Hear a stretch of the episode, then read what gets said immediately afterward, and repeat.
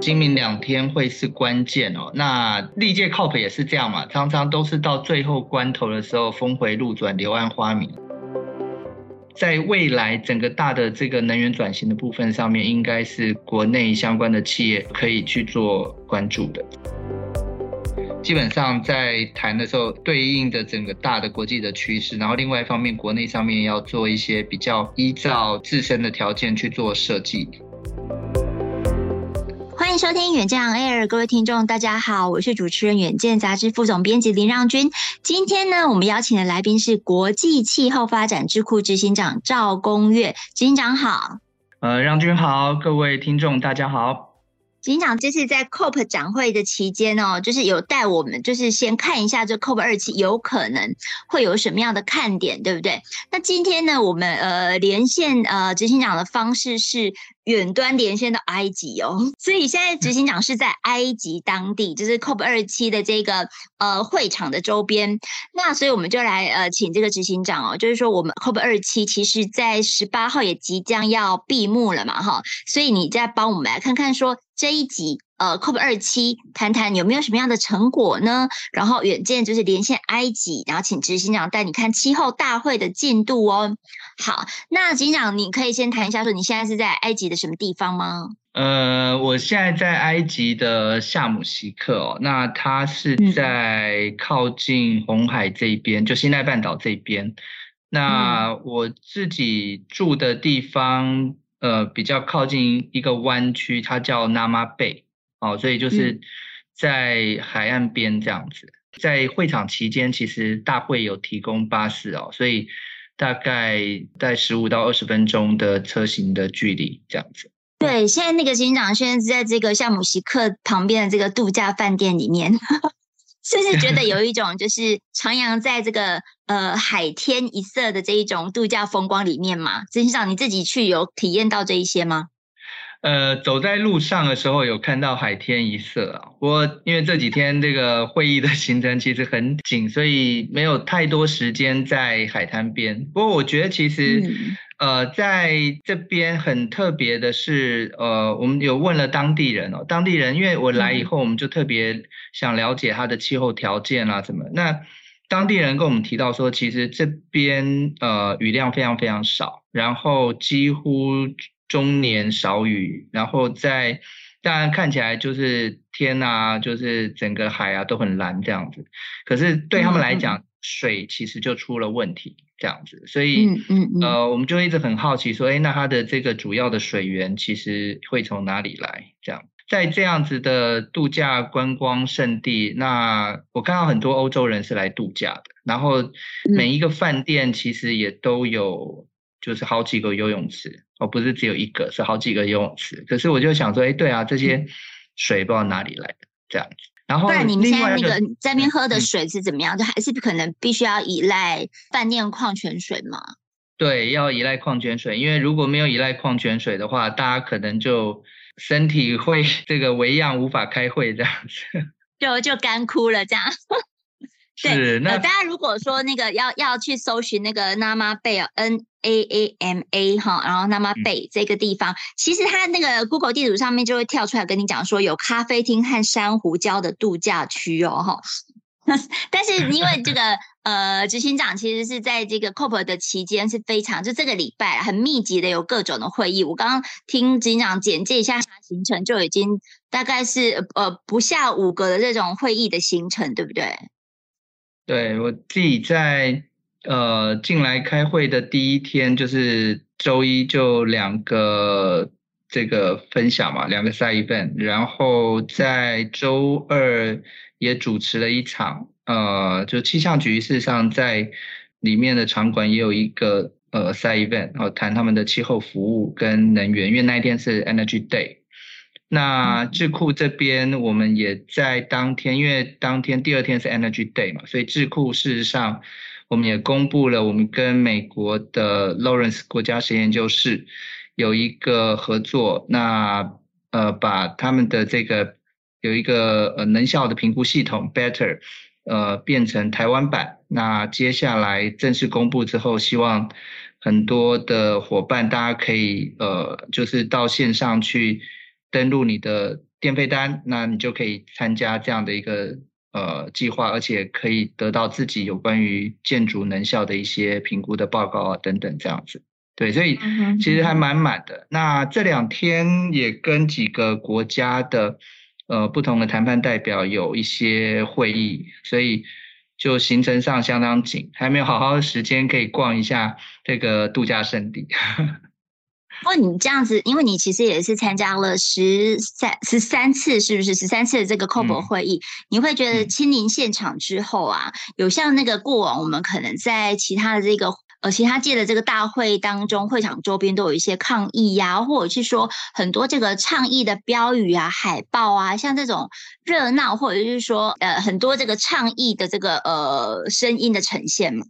呃，还是有啦，就是说以前大家会关注说 CSO 的团体在。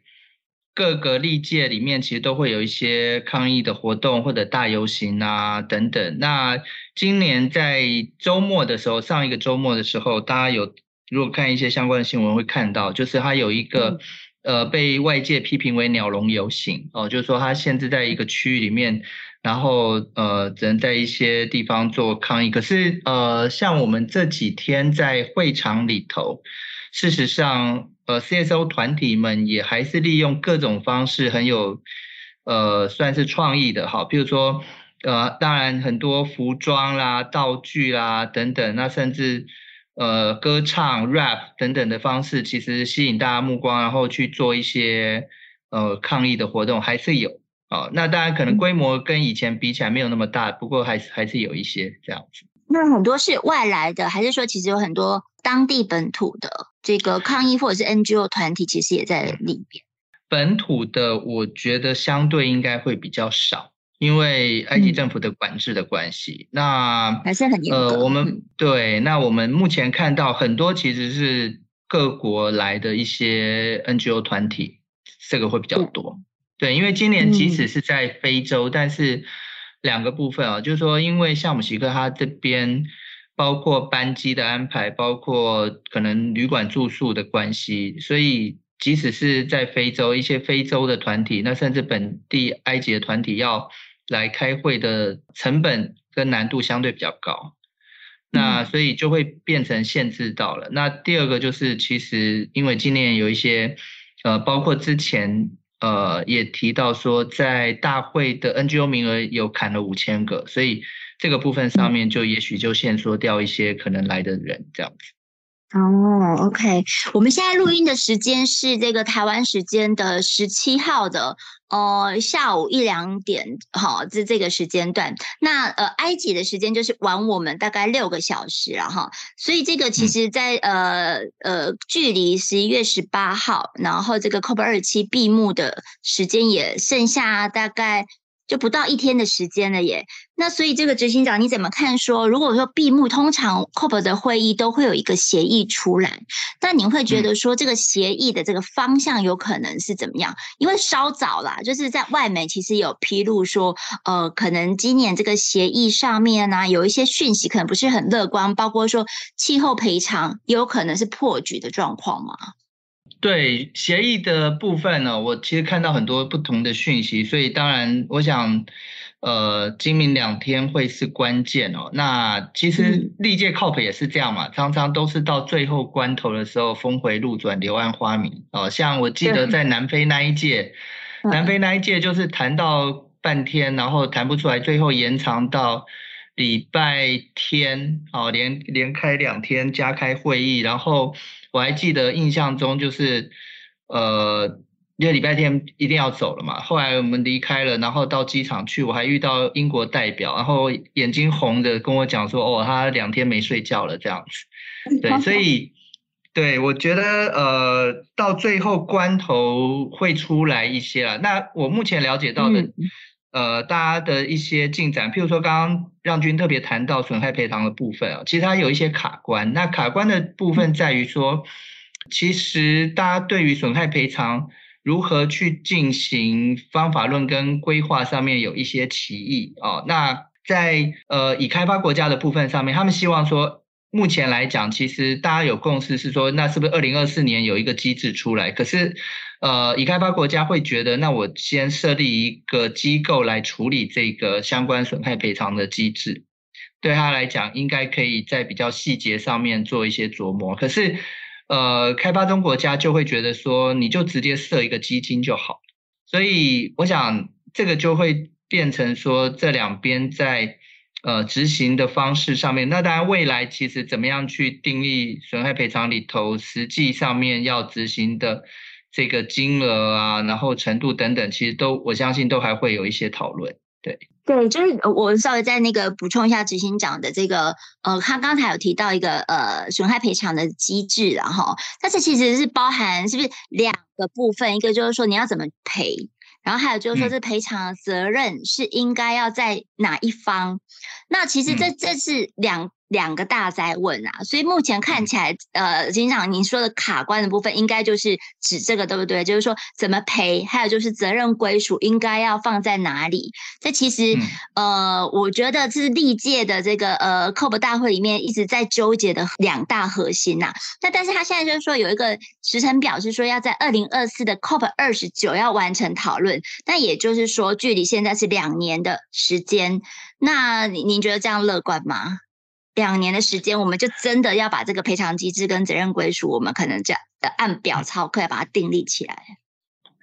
呃，不太确定，不过我觉得事情总会往下走下去。就像当年哥本哈根二零零九年时候，本来要讨论京都议定书的这个呃替代方案嘛，后来没有成了，然后也有一个小结论，就设了基金嘛，然后它的替代方案一直。就延延延延到二零一五年的时候，巴黎协议出来才取代啊。所以我觉得其实呃，二零二四年呃这个部分上面倒是我觉得应该会有一些小进展啊，但不太确定它现在最大的状况。那另外一个我觉得我在这两天看到比较大的一个讨论。是，呃，目前因为今年必须要讨论二零三零年的减量的这个目标嘛，那前两天拜登来也宣布说，哎、嗯，他们减量要百分之五十到五十二。从联合国这边的大会的角度，就是希望各国去定义说，各国的二零二五年能够达到碳峰值，哦，就是说。最高的排碳的这个峰值，然后到二零三零年一定要减量到一半，才能够回应 IPCC 的一点五度 C 的标准。不过，我想这个在各国的呃目前来讲，各国的一些条件跟路径上面其实差异蛮大的，所以我知道的状况是大概也还是会有一些卡关的部分这样子。嗯哼哼哼，目前谈的比较积极的，除了美国拜登喊出来的二零三零年五十减呃减碳五十到五十二 percent 之外，其实应该就是欧盟，对不对？欧盟是二零三零年是百分之五十五左右的，五十五，对，fit for fifty five，对，对，这个都算是比较是激进的一个目标，对吧？对啊，因为我想呃各国的部分其实要。能够拉到这么高，以目前来看，其实都会有一些挑战，都会有一些挑战。对，因为就是大概八年的时间呢，哇，嗯，对呀、啊，所以你每一年想起来真的也是。对我，我之前在台湾的时候，大家在问我，就说这个呃，可能每一年就要减三到五趴。如果按照现在 IPCC 的最高标准，嗯、那不是三到五趴，是五趴起跳了。每一年五趴起跳这样，对，挑战蛮大的啦。所以我会觉得，其实接下来几几个重点啦，哈，我觉得其实这一次来讲，就是在能源的部分上面就就要开始做比较加快。我觉得从两个面向上面来看，这个也也提供国内相关的伙伴做参考。第一个是在能源效率一定要提升，因为当我们今天在做减碳路径的时候，其实范畴二就能源这一块。通常是大家的主力啊，那所以如果从这边来看，你能够有呃能源效率的提升，其实要减个二三十趴不会是太大的问题。那当然更进一步，如果你再增加包括呃再生能源的自主的比例啊等等，其实是会有机会。哦，我觉得这个部分是呃提醒国内的企业界。那当然，另外一个部分当然就是这两天，其实在大会里面，其实它也有一个呃一些宣示啊，譬如说呃有一些联盟呃组成说，哎，这个他们需要排除就未来不再更多的这个天然气或者是石油的开采。哦，叫 Beyond Oil and Gas Alliance，那有几个新的成员加入到这个 Alliance，嗯、哦，那所以我觉得在未来整个大的这个能源转型的部分上面，应该是国内相关的企业，呃，可以去做关注的这样子。对，刚才提到的是说，一个是呃气候赔偿，然后还有就是经营路径图。那经营路径图其实是对于这个企业界的冲击是会更高的嘛，哈。对，那所以这个呃，执行长会建议，就是企业就朝这个能源的转型跟效率的提升来做一个聚焦，对不对？这样的话可能是比较容易呃符合这个规范哦。对，因为我觉得呃，对企业界来讲，就是他现在就是要开始做具体减量嘛，因为国内的法规现在要求在。呃，上市柜里面就是五年内大家要先做盘查，那其实盘查不是重点，重点是你盘完以后，其实马上面对到就二零三零减量的期限就来了。好，那如果你要符合，不管是接下来的国内规范或者国际规范，具体减量的这个部分上面都还是一个很严格的要求，所以我会觉得两件事情啦，第一个是还是要先做盘查，因为。你设定基线很重要哦，其实呃，设定基线上面，你设出来，你才有办法去做减量。你如果减完了，你再来设，再拆来盘，然后你的基线就会对对自己来讲，其实也会造成一些我觉得不是太好的一些这个设计啦哈，就是说会让你的基线又又又调动了这样。所以先盘盘完了以后，那接下来。我觉得，呃，大部分的主力应该先还是放在范畴二，就是能源的部分，先做能源效率提升跟，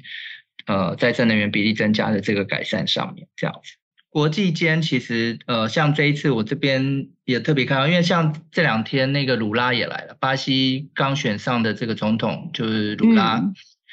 嗯、呃，这两天其实大家对于森林的议题还是很关注哦，所以那鲁拉来，但他他原来也是着力在这一块。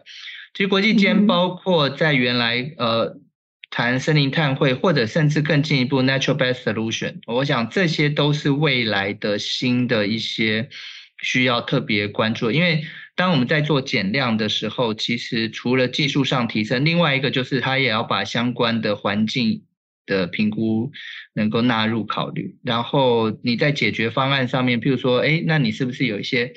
呃？增加这个新的碳汇的机会啊，或等等，这些其实都会被纳入在考虑其中。所以，我想，呃，natural based solution 也是企业界需要关注的面向。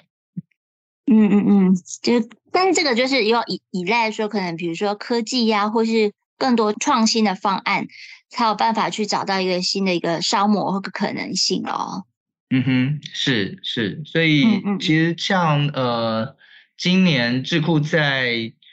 呃年中的时候，其实我们特别，因为我们加入到 TNFD，就是国际上其实除了 TCFD 之外，在联合国架构下，其实还有另外一个机制叫 TNFD（Task Force for Financial 呃 Natural Related Financial Disclosure）。那智库呃在今年的九月份正式成为 TNFD 的 member，所以。我们也成立了自然为本的解放中心，然后目前已经有在协助一些企业做这个部分上面的一些方案的这个 solution 这样子。对，是是，所以其实这个 COP 二期啊，它的协议跟后续的效应，真的企业界还是要严密的去关注啦，因为这会是冲击到说，呃，企业界你怎么转型啊？它转型其实就跟企业的生存跟竞争力有非常非常大的关系啊！哈，这个是呃，这执行长刚刚也提醒我们要特别去关注，比如说能源转型啊，或者是跟数位转型，或者是创新方案的一个寻求。那呃。等一下，这个执行长啊，你要去呃逛一下这个各大的场馆，对不对？那、啊、你现在就是有比较、嗯、比较 focus，你特别想看哪里啊？呃，几个大的部分，然后譬如说像呃美国的场馆，我大概也都还会去看一下，因为每一年那个 American Center 应该它都会有一些他们自己还不错的一个呃 panel 在那边。然后另外一个当然是呃有一个 IPCC 跟 WMO 就是世界气象组织，他们会有一个 Science 的这个场馆。那呃在那边都会去谈说，接下来当我们在面对到这些相关的。呃，未来谈判或者是气候的一些调试等等的需求的时候，从科学的角度上面，怎么样去做一些机制啊，然后怎么样去做 partnership 的合作等等。那这个部分上面，事实上也是接下来的重点，因为在呃这一段时间，其实 WMO 也宣布他们会推出一个三十一亿美金的一个很大型的全球 early warning system 的计划，那所以我想，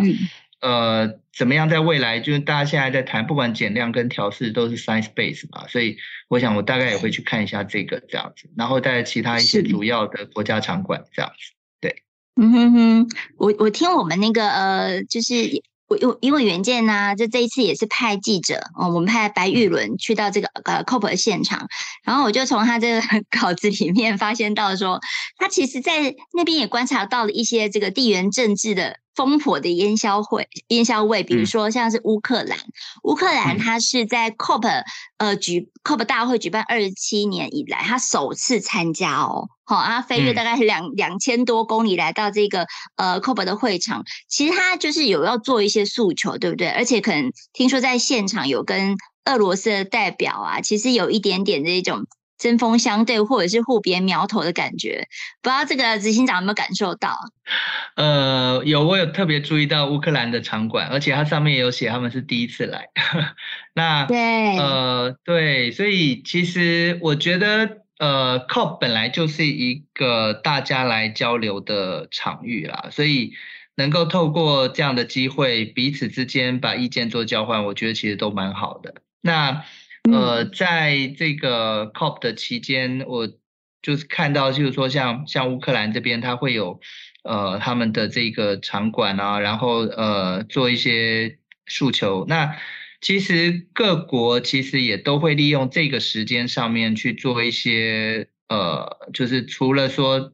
参加谈判之外哦，大会的谈判进程，那在不同的 side event，包括自己的 pavilion 里头，其实去做一些。自己呃想要做合作或者是推动计划的一些宣传跟说明，我觉得其实都蛮好的。对，但有趣的是说，可能那一些比如说像乌克兰跟俄罗斯啊，不是都会去申报说每一个国家它的一个减碳的一个进程，还有就是说它的排碳量，好的到底就是新的年度有多少？然后听说他们都争相去认列一些就是被乌克兰原来是乌克兰的这个呃国土，但是后来被。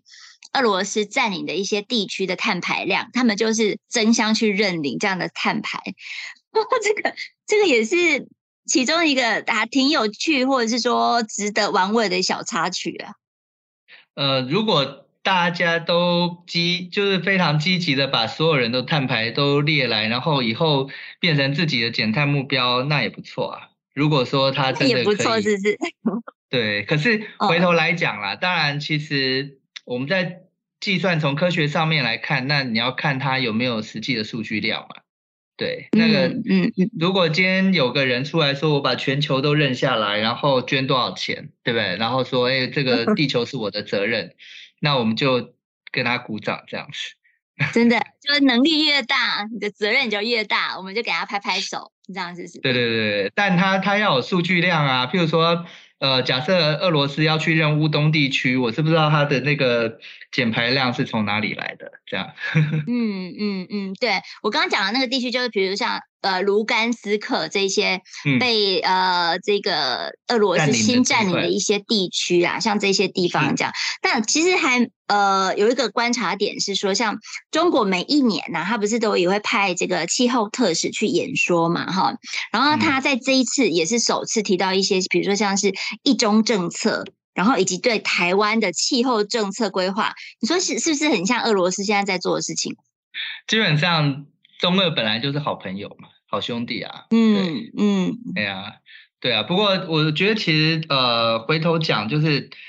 我自己有看到一些中国那边的报告啦，他们的这个数据量上面，台湾的部分还是缺乏的，所以就有些东西你在国际政治上面就是听听就好。对，那回头来讲，其实比较重要的是，我觉得我们自己国内在相关的这个因应上面，哈，从两个层次，一个当然还是从。外交的层次上面，怎么样去做快速的一些回应？那我有看到外交部在那个部分上面有做一些回应了，这样子。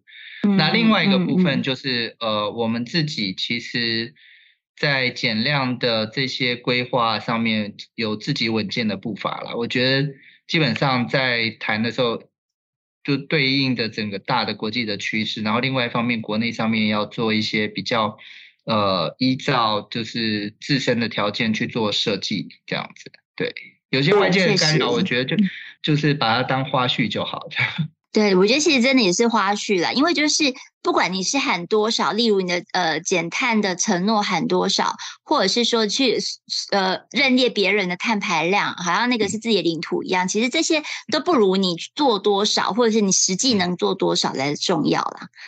是。对，因为像那讲你像嗯，对，因为因为像大会讲说，我刚刚讲到嘛，就是二零二五年希望能够达到碳的峰值，然后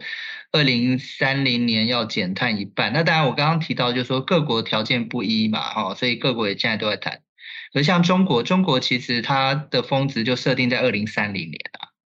对，嗯、然后所以它根本不可能达减碳到一半啊。它峰值到二零三零，大家已经减到要快一半的时候，它才达到峰值。然后它自己目前的减碳目标是设到二零六零年嘛？对啊，所以我觉得其实有些东西就是呃，实际上推动会比较重要。对，是，对，现在呃，大部分的国家都是设定二零五零年达到一个净零排放啊。那但是这个中国是二零六年，二零六零年。嗯然后那个印度又更晚，二零七零年。是啊，所以这两个排碳大国，但是它同属又是这个开发中国家。这一次在这个 COP 二二十七上面有没有什么特殊表现，或者说大家比较讨论到他们的一个责任的部分呢？呃，我觉得其实这一次在讨论。因为各国开始进入到深水区了啦，哦，就是说，当我们今天要去做相关的这些呃减碳设计啊等等，其实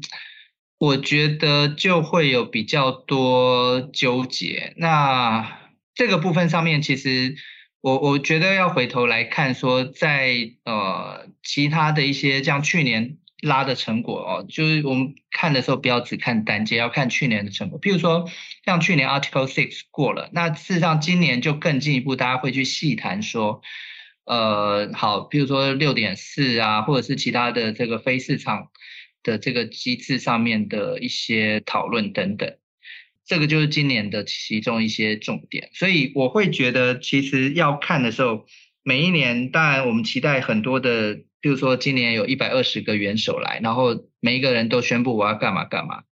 那、嗯、可是我觉得我比较会从一个就是每一年是不是有往前走一点点、一点点的这个进程上面来来做比较仔细的观察。对，那否否则每一个你知道，就是我刚刚讲大大大头来，然后宣示一个东西，然后后来你在做检视的时候，他如果没有就昙花一现，我觉得就会比较可惜。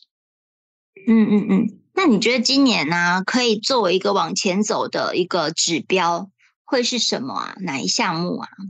基本上是这样了。呃，在华沙机制那边，呃，有一些小小的进程，就是他们在讨论这个圣地亚哥网络那个部分啊，去协助呃有关于一些开发开发中国家的一些呃未来能力建构的部分上面，嗯嗯嗯，那个部分上面是有一些进展。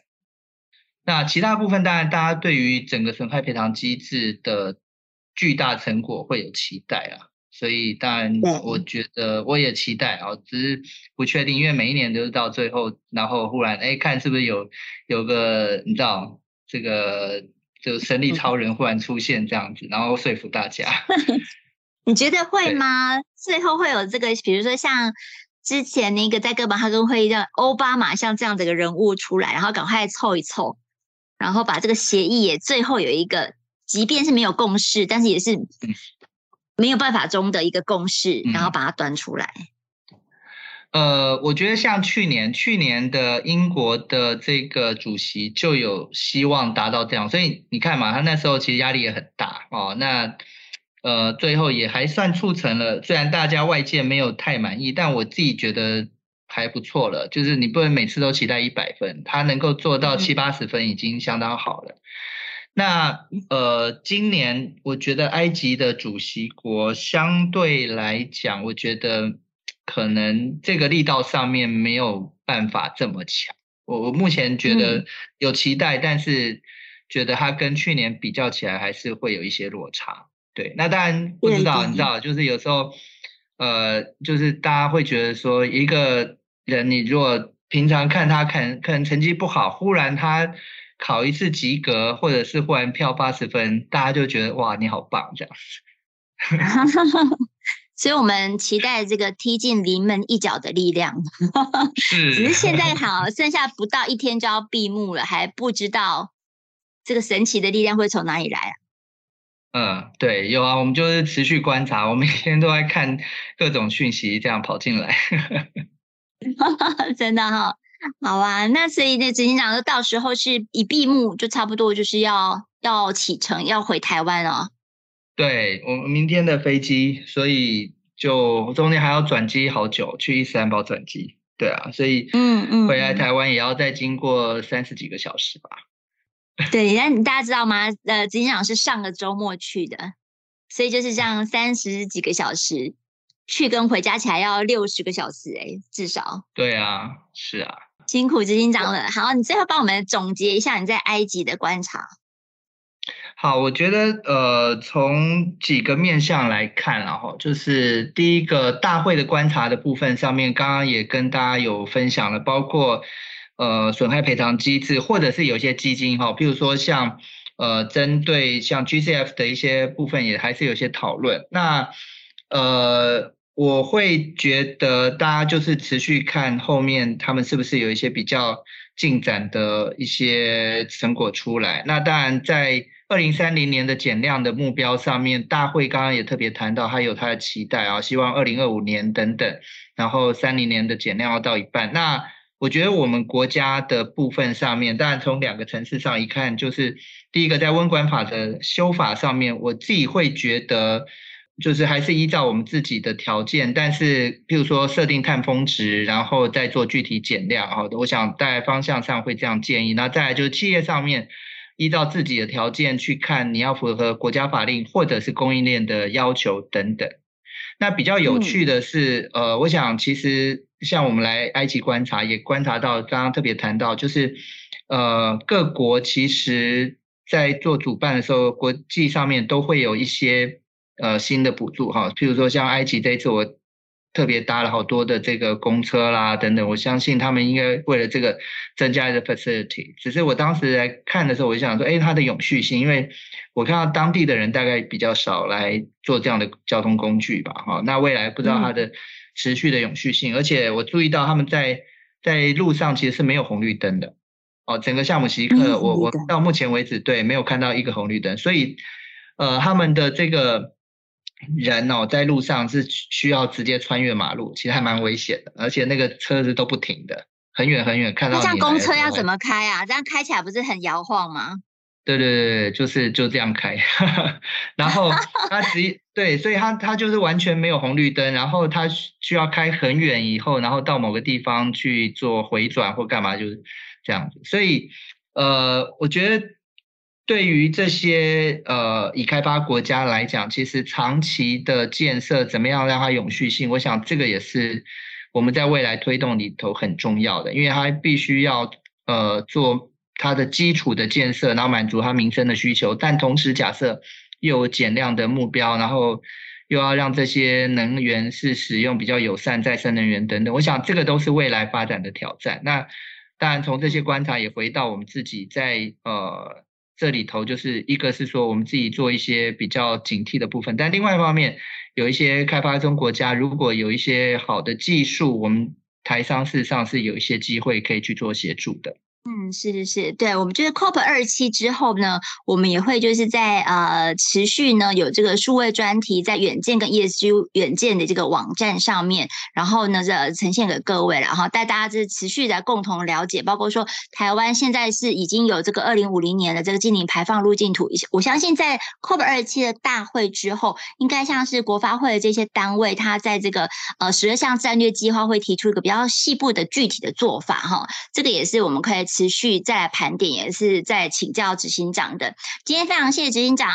谢谢让君，也谢谢所有听众朋友。对，那执行长，那你就一路顺风哦。我们到时候台湾见了。OK，好，没问题，拜拜。那欢迎大家呢，每周锁定远见 On Air，帮我们刷五星评价，也让更多人知道我们在这里陪你轻松聊财经产业国际大小事。下次见，拜拜。